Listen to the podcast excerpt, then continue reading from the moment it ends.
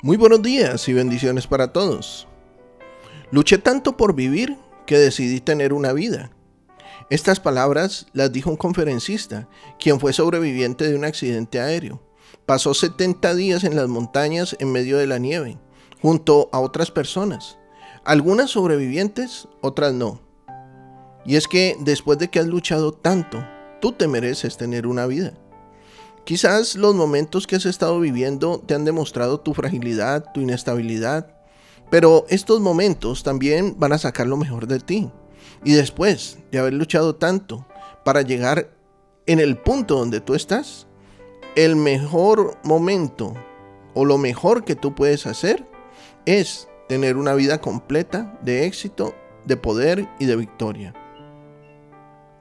Esto que estás pasando definitivamente va a sacar lo mejor de ti. En 2 de Corintios capítulo 11 vemos que el apóstol Pablo explica a un grupo de personas que él no está loco o que entonces le recibieran como loco. Pero él también tenía como gloriarse un poco. ¿Pero en qué se gloriaría Pablo? El apóstol Comienza a mencionar todos los padecimientos que había sufrido por causa del Evangelio. Había estado preso, había sido azotado, apedreado, había, sido, había naufragado y un sinfín de adversidades más. Y en el verso 30 dice, si es necesario gloriarse, me gloriaré en lo que es mi debilidad. Si alguien había aprendido a vivir a pesar de la adversidad, a pesar de los azotes, a pesar de los problemas, a pesar de las dificultades, ese era Pablo. Y él decía que si en algo habría de gloriarse, sería en el momento en que él era débil.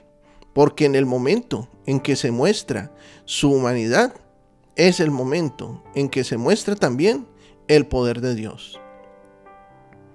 Querido amigo y amiga, puede que hayas sido azotado una o muchas veces, que hayas naufragado, que hayas pasado diferentes dificultades, pero tienes que tomar un día la decisión de que en medio de cada situación que te ha hecho experimentar la vida, debes experimentar también la debilidad, la humanidad.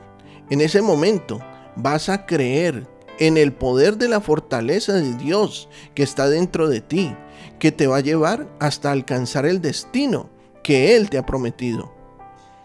Querido amigo, no tengas temor, afronta las cosas con valentía, porque ciertamente Dios quiere sacar lo mejor de ti. Dios hoy ha hablado a tu corazón, ha edificado tu vida. Sé de bendición para otros. Comparte este mensaje. Nuestros contenidos ahora también podrás disfrutarlos en Facebook, Spotify o en YouTube, como Un Amanecer con el Rey.